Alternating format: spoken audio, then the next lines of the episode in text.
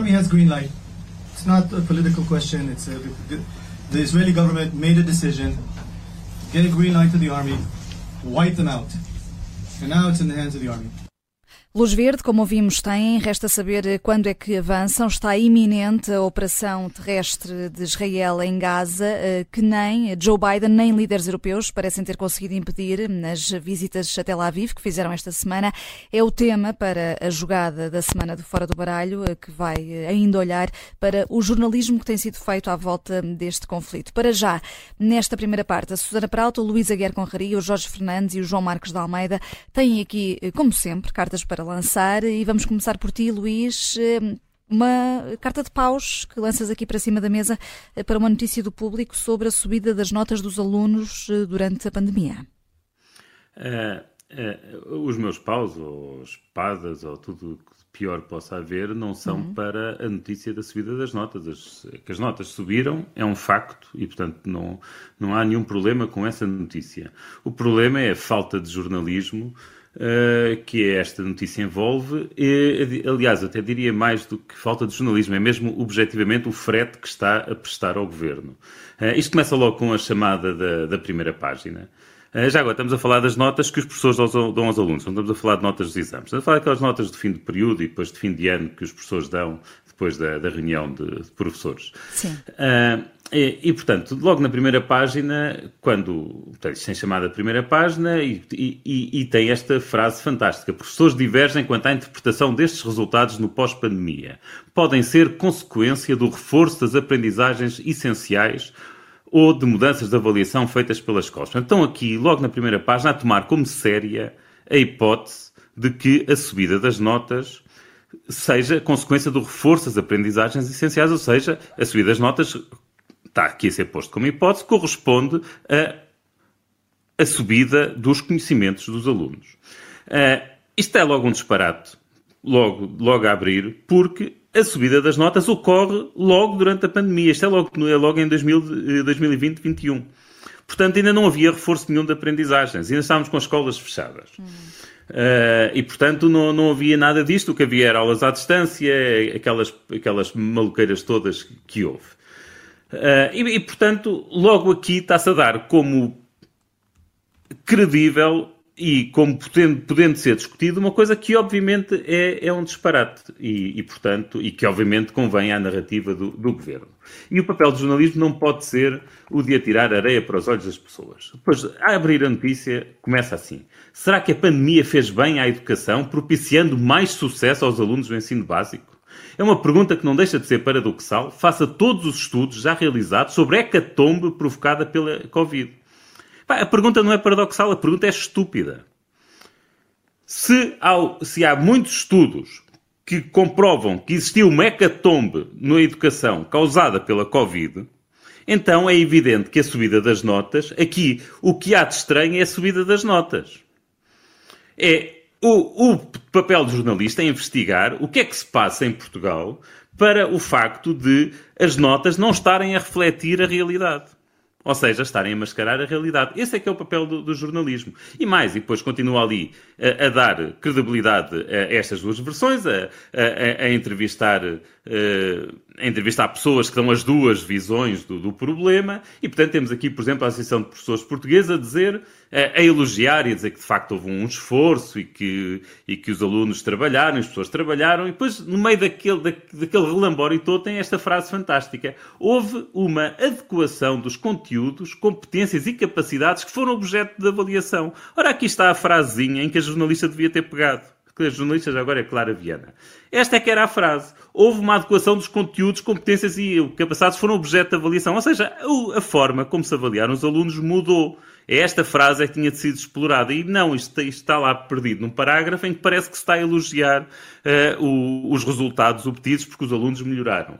Hum. Uh, isto, de facto, uh, a mim choca-me. Depois ainda tem uma peça à parte em concluir que o impacto das carências económicas nos resultados não aumentou. Portanto, os alunos mais desfavorecidos, aqueles que não tinham pais em casa para os apoiar, os que não tinham computadores, os que não tinham internet, uh, os que não tiveram aulas extraordinárias, não, a desigualdade não aumentou. Quer dizer, é, é, pá, é, eu fico verdadeiramente chocado com, com este jornalismo. É espadas ou paus, né? Deste, fiquei com o naipe de paus. Os, pa, os paus mais podres que eu possa dar são para isso. Quer dizer, se há, se há estudos e estudos e estudos. Os, os mais afiados, Luís. Qual, os mais afiados. Os paus sim, mais afiados. Os mais afiados, sim, para espetar, sim. Pá, se, se há estudos e estudos, e quer dizer, feitos para todos os países, ou para muitos países que mostram que há perdas de aprendizagem, se todos os estudos mostram que as desigualdades se agravaram, então a notícia é que algo de errado se passa com as notas em Portugal e que elas, não, e que elas estão a servir para mascarar uma realidade em vez de servirem, em vez de serem um espelho dessa realidade.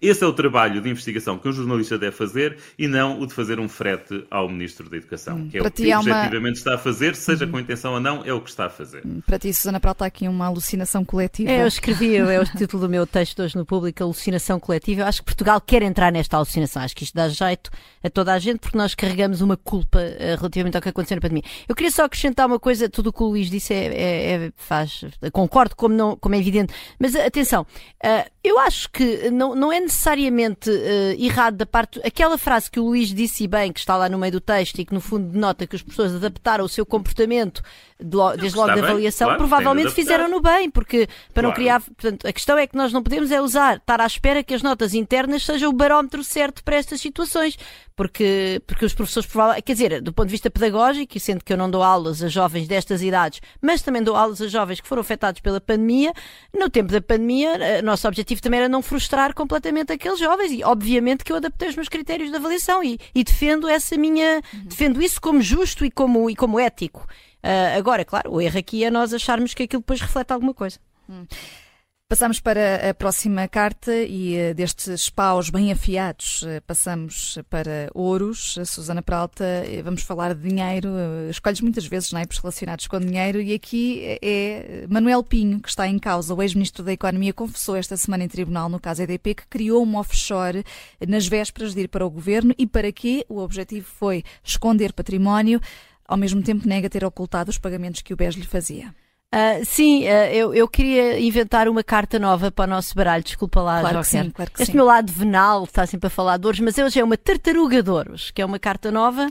É uma porque carta... é offshore tartaruga. Porque é offshore tartaruga. O Manuel Pinho teve esta ideia maravilhosa de chamar a sua offshore a Fundação Tartaruga que é um, um, animal que é conhecido até pelas fábulas por ser lento, mas que aqui foi muito, muito rápido a esconder o património de Manuel Pinho.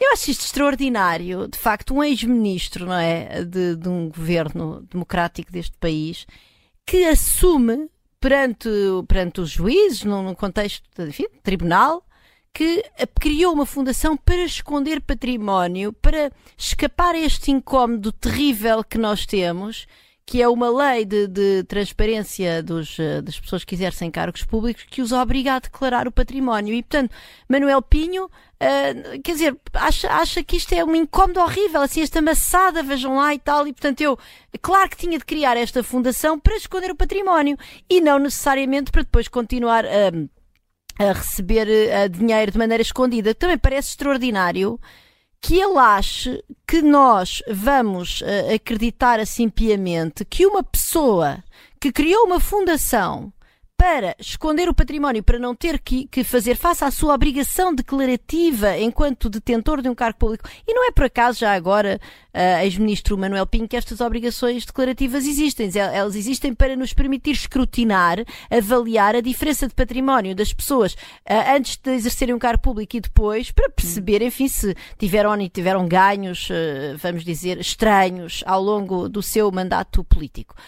mas, de facto, dizia eu, quer dizer, porque é que uma pessoa que esconde, que criou uma fundação com o objetivo perfeitamente declarado e assumido de esconder património de uma, de uma obrigação declarativa junto do Tribunal Constitucional de Portugal, um, porque é que ele acha, que credibilidade é que ele acha que ele tem quando nos vem dizer que depois não, que não teve nenhuma intenção de esconder os pagamentos que recebia do BES, etc. Portanto, isto é tudo realmente, é o mais baixo uh, o que nós uh, temos de, do ponto de vista da, da ética e da integridade na, nosso, no nosso, na nossa política e eu espero que todas estas pessoas que eh, gravitaram à volta de José Sócrates que rapidamente se faça justiça, que sejam feitos os julgamentos e que, e que digamos que Portugal possa de facto fazer aqui um, um trabalho um, de, de, um trabalho até de, de, de reflexão como é que como é que nós chegámos a isto, como é que nós chegámos tão baixo e, sobretudo, será que mudou assim tanto desde então para nós não cairmos.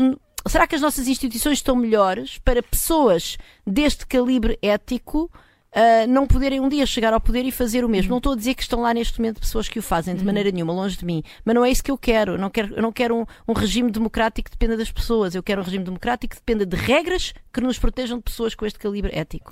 Queres acrescentar, acrescentar algo a esta reflexão, João Marcos de Almeida?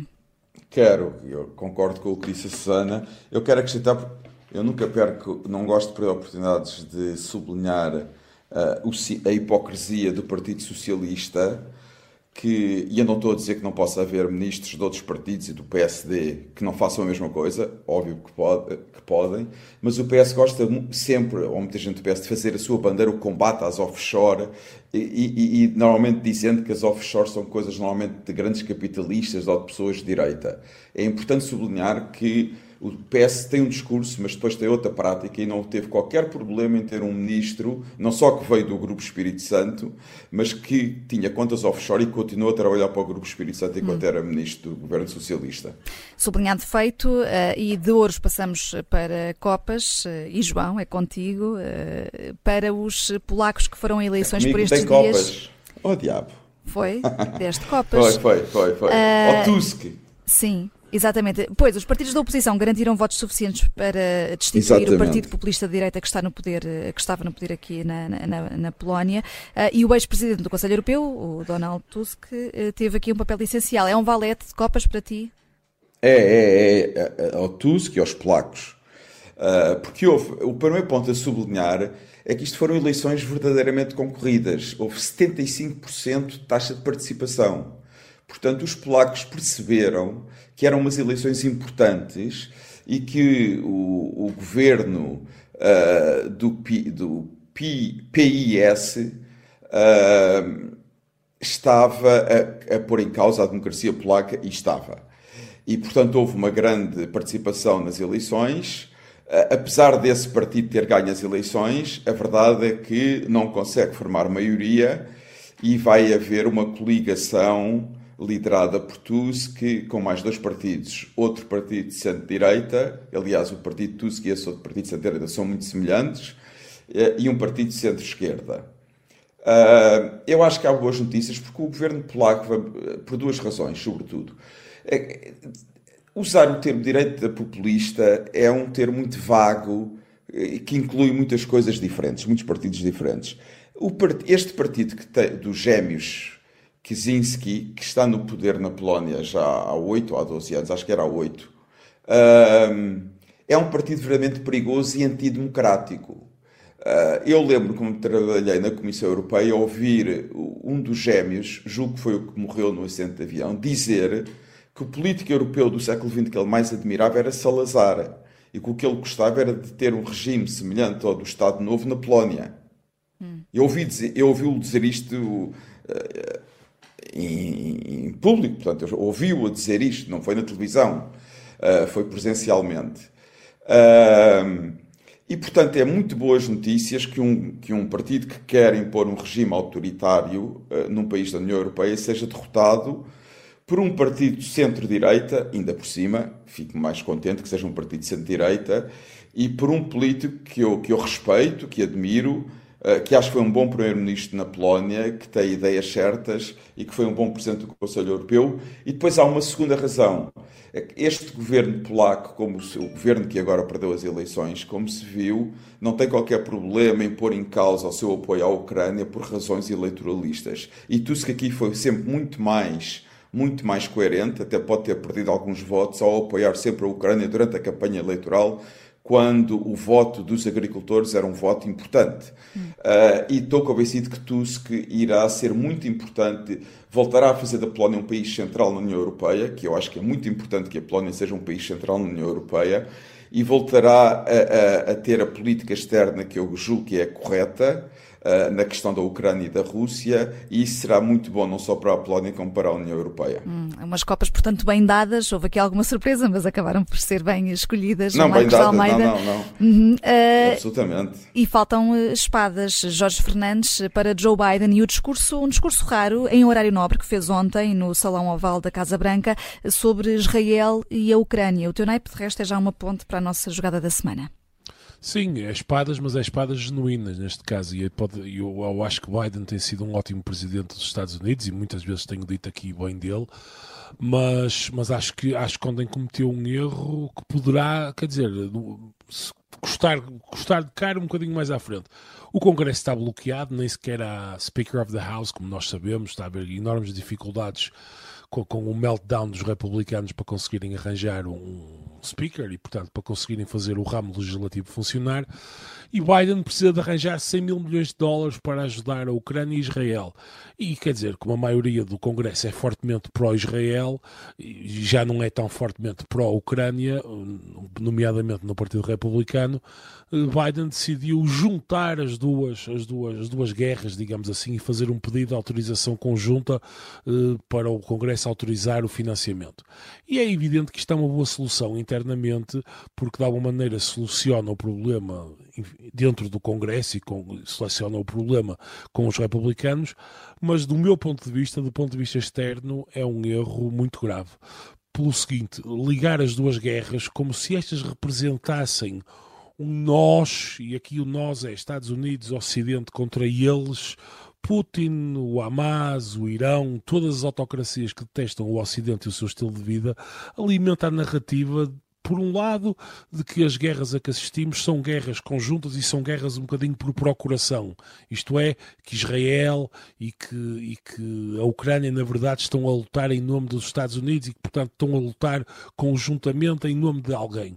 E, ao mesmo tempo, ajuda quem está do outro lado a fomentar a ideia de que estão a ser construídos dois blocos, portanto, o Ocidente pelos Estados Unidos, com a Europa, e um outro lado que se poderá estar a preparar para guerras conjuntas. Esta semana, por exemplo, Putin esteve eh, na, na China presencialmente, teve um, fez, fez um, teve um encontro de Estado com a China. Portanto, eu, eu achei que o discurso de Biden, eu, para, para, para efeito interno, é bom, mas para efeito externo, juntar as duas guerras, tentar meter tudo no mesmo saco, quando são contextos absolutamente diferentes, quando se, e, e tentar dizer, bem, isto são nós, os Estados hum. Unidos, estamos na luta do bem contra o mal e nós apoiamos o bem. Este discurso, nós, eles e a criação destes eixos, enfim, com todas as, as, reminiscências históricas que isto nos traz, não, não, não augura nada de bom. Hum, uh, vamos ter dois uh, trunfos sobre isto, mas deixamos para a segunda parte. Até já.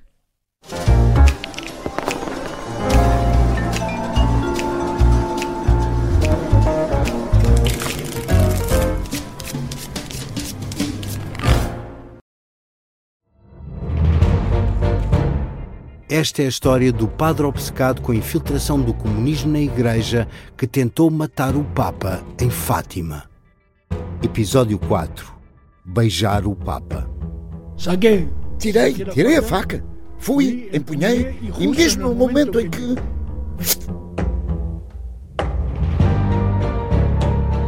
Matar o Papa é uma série para ouvir em seis episódios e faz parte dos Podcast Plus do Observador um novo episódio a cada terça-feira. Os assinantes do Observador têm acesso antecipado a todos os episódios desta série, já disponíveis em observador.pt. Os Podcast Plus do Observador têm o apoio da Kia.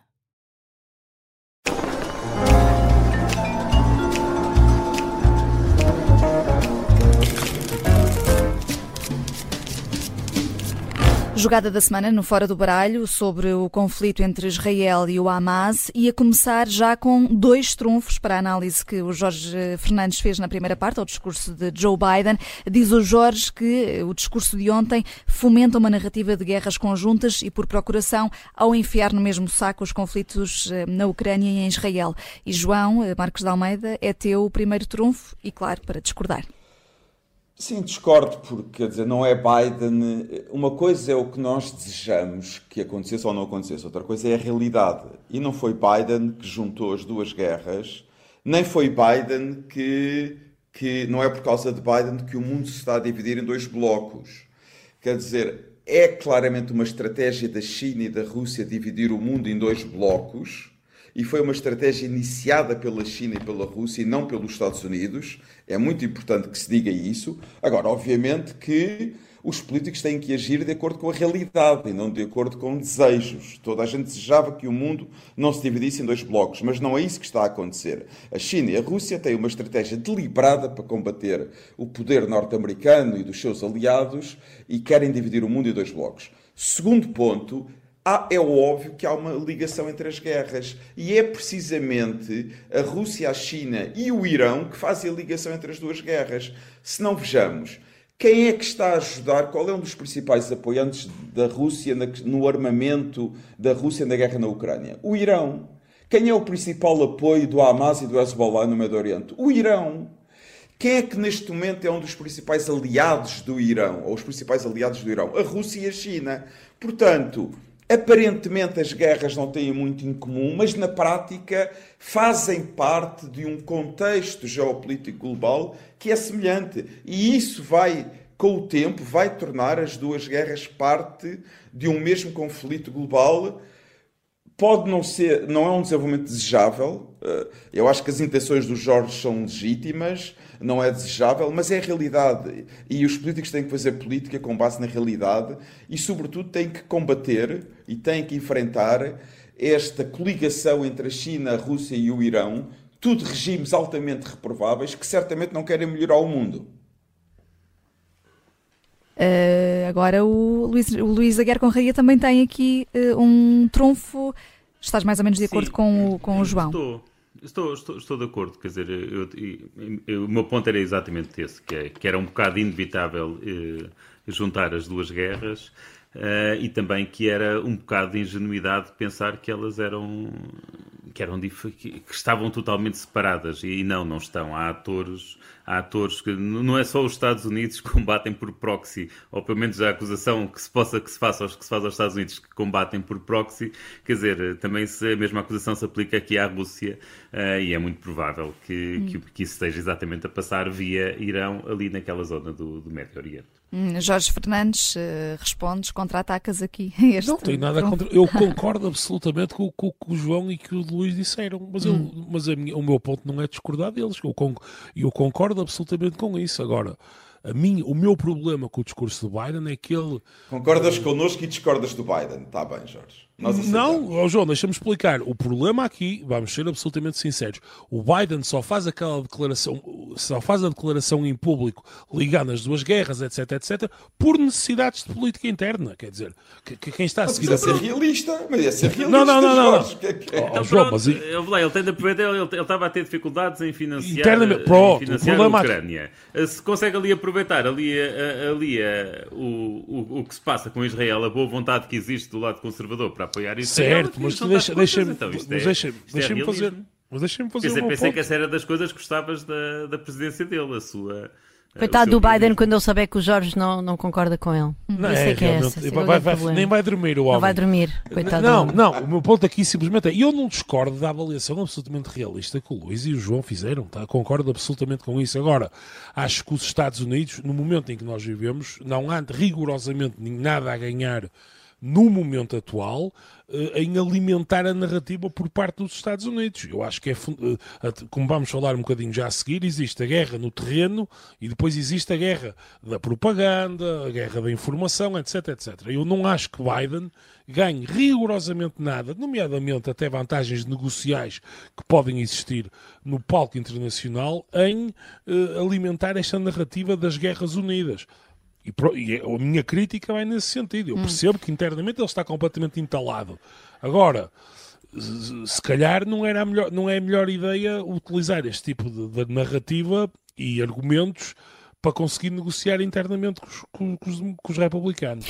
Ainda antes de irmos a essa eh, guerra no terreno e tendo em conta que Joe Biden acabou por falar eh, das duas guerras, eh, pô-las aqui no, no mesmo saco, já agora, Susana Pralta, vês alguma contradição na pressa que os líderes europeus e o líder norte-americano tiveram em ir a Israel por comparação com aquilo que aconteceu na Ucrânia quando rebentou a guerra? Há aqui uh, mais interesses em jogo? É que quando Bom, foi com Kiev foram mais lentos a ir lá. Foram mais lentos a, a, ir a Kiev. Também, atenção, que ir a Kiev é ir à cidade que, esteve, que estava naqueles primeiros dias da guerra, se pensava que ia ser tomada pela Rússia. Portanto, hum. também tinha, havia problemas de segurança que Israel, apesar do ataque hediondo terrorista e medieval do Hamas, Uh, em, em, Israel neste momento, não, apesar de continuar a ser atacada, quer dizer, é o, é o, território, o território seguro desta guerra neste momento é Israel e não a faixa de Gaza, em, em claro contraste uhum. com a uhum. situação na guerra, uh, na, na, na, guerra entre a, a, Rússia e a Ucrânia.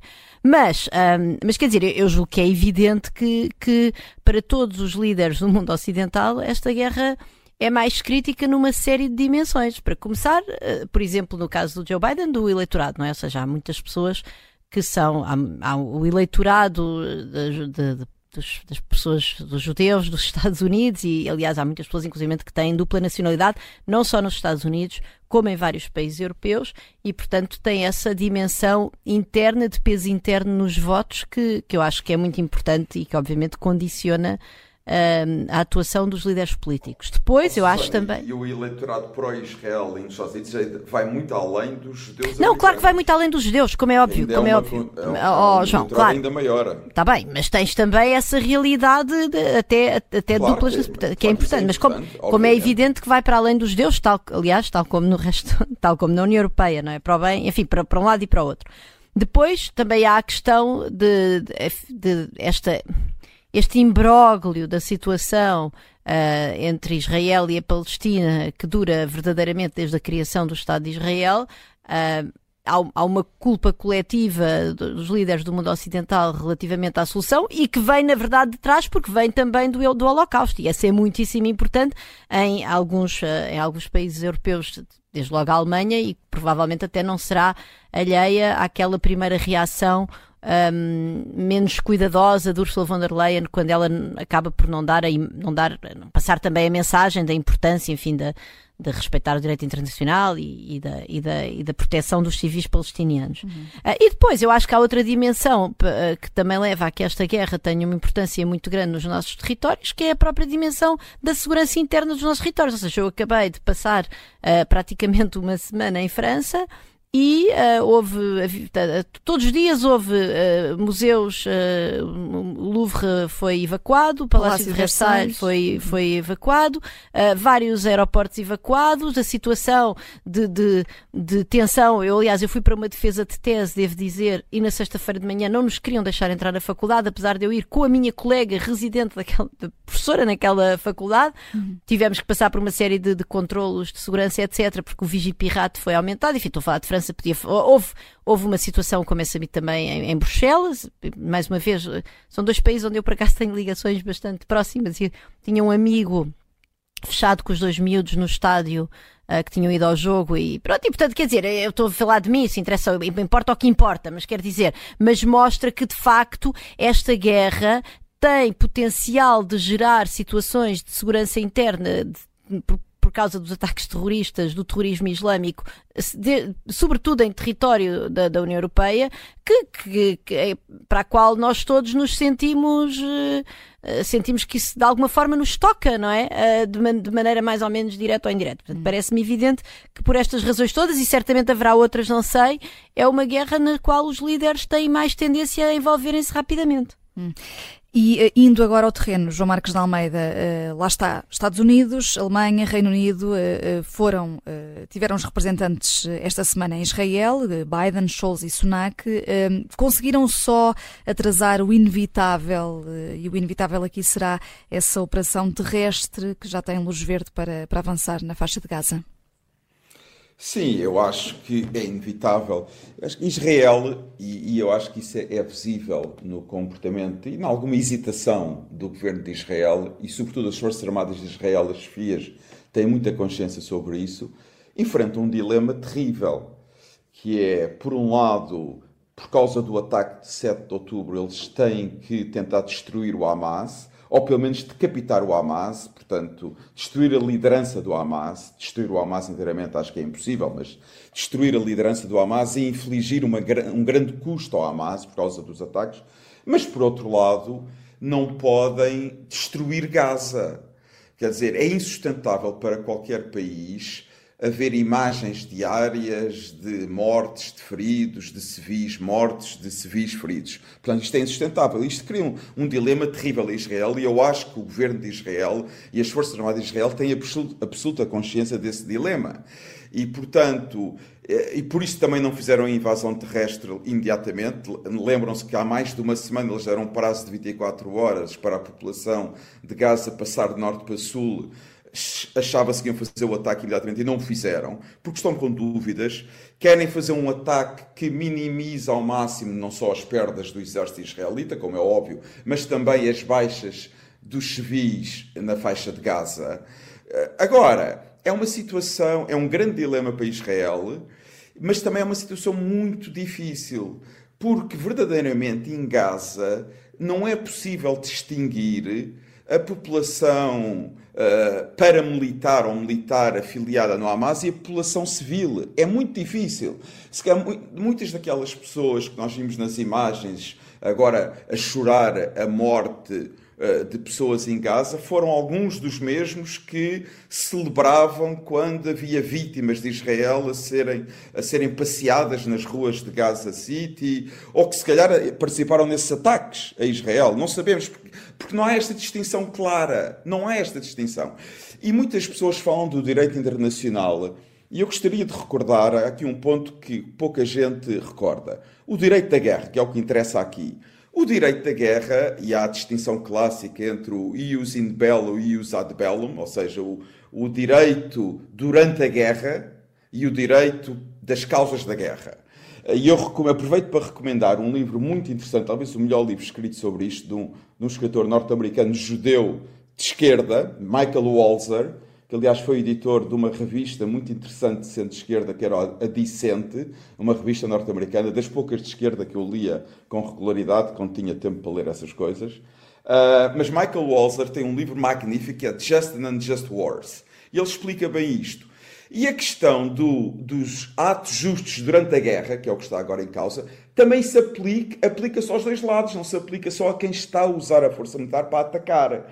E o facto do Hamas misturar os alvos militares com os alvos civis, misturar os seus combatentes entre a população civil, também é uma violação do direito da guerra e do direito internacional. É uma violação clara das regras que devem ser respeitadas durante a guerra durante o exercício da força militar. Portanto, não é só o problema da violação da direito internacional não se esgota, não se limita a Israel, também se aplica ao Hamas, porque a mistura de alvos civis com alvos militares é uma violação clara do direito da guerra. E por isso, e é o meu, agora o meu último ponto, por que razão é que o Egito não quer que haja população de Gaza a ir para o território egípcio? Comparem, por exemplo, o que fizeram os polacos, os checos, em relação aos ucranianos, quando começou a haver refugiados ucranianos. Receberam-nos plenamente. Houve milhões de ucranianos que vieram para países europeus. Onde é que está então a solidariedade árabe?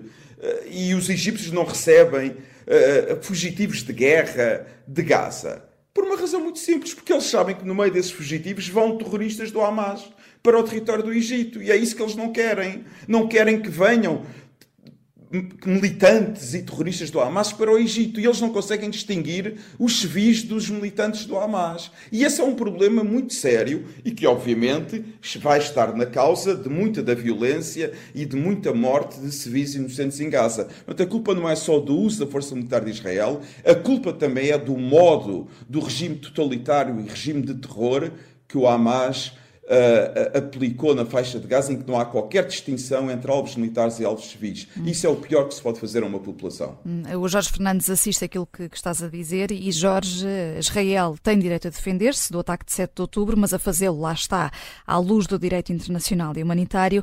A questão da proporcionalidade desta retaliação tem gerado muito debate e também, ao mesmo tempo, muita desinformação, por exemplo, no que toca eh, ao ataque a um hospital em Gaza.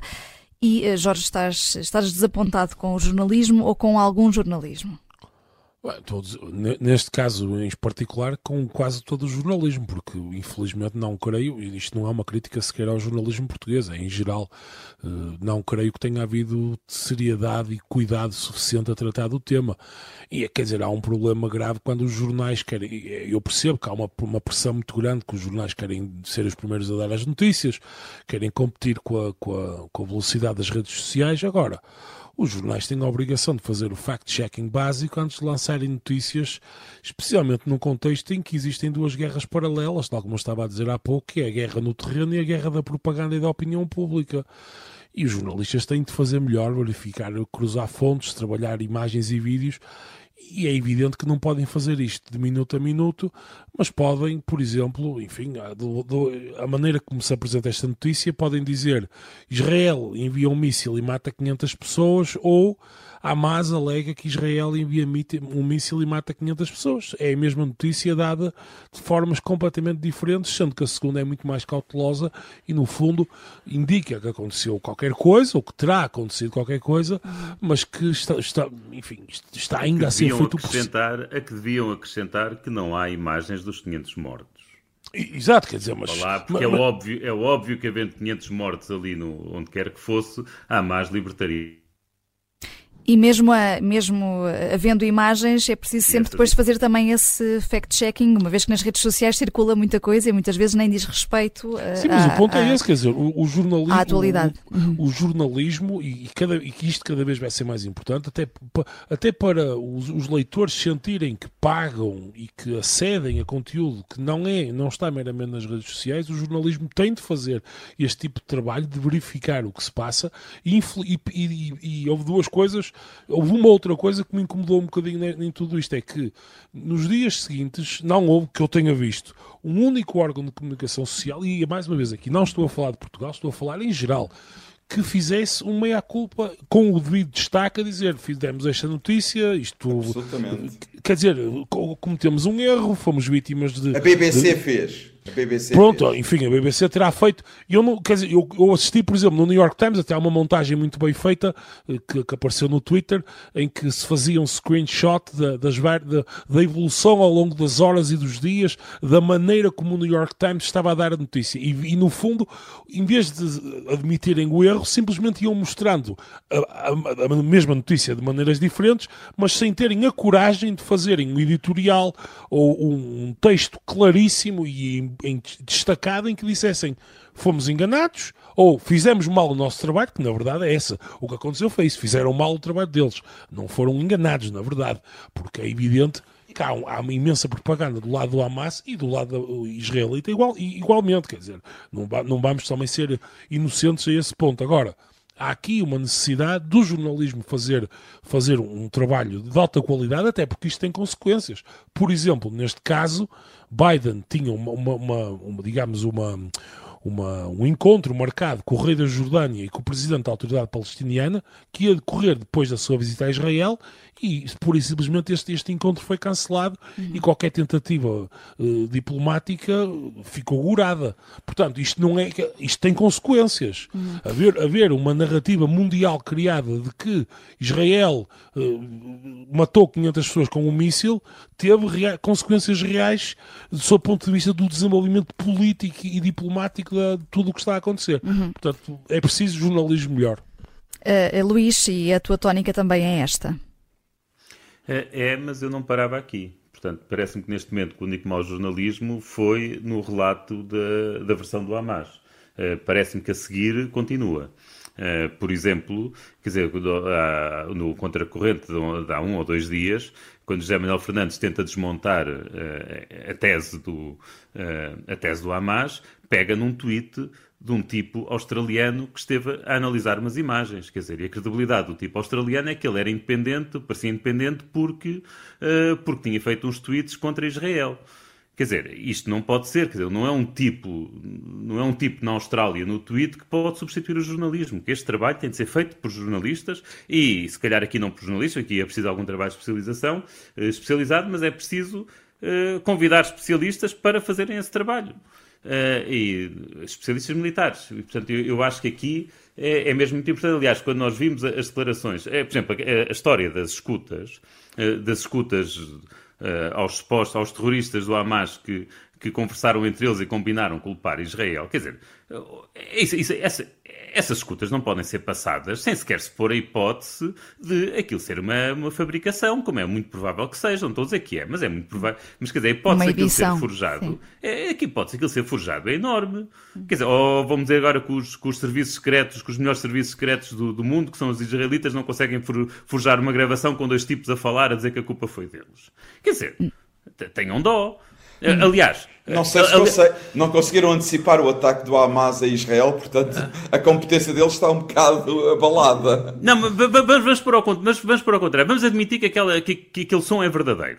Vamos admitir que aquilo é som verdadeiro. Muito provavelmente, quer dizer, a ideia de libertar aquele som e darem a informação ao inimigo de que têm capacidade para interceptar, para interceptar as comunicações era uma coisa que não se toma em meia dúzia de horas. Ah, é uma mas isso o inimigo sabe, isso sabe. O, o, o, Churchill, o Churchill deixou, deixou, deixou, deixou, durante a Segunda Guerra Mundial, deixou que houvesse alguns bombardeamentos alemães, precisamente para não denunciar que já que os ingleses já tinham, já tinham crecado o código deles, das comunicações, das, das comunicações alemãs. Quer dizer, é pá. Hum. Oh, oh, oh, Jorge. Eu posso só acrescentar uma já coisa. Já soubesse, desculpa, oh, Jorge, isso, isso, já se sabe. Oh, desculpa, oh Jorge, já, eles já sabem que, que eles ouvem. É pá, desculpa, se já sabem que ouvem, então não teriam dito aquilo. Portanto, aquilo é forjado.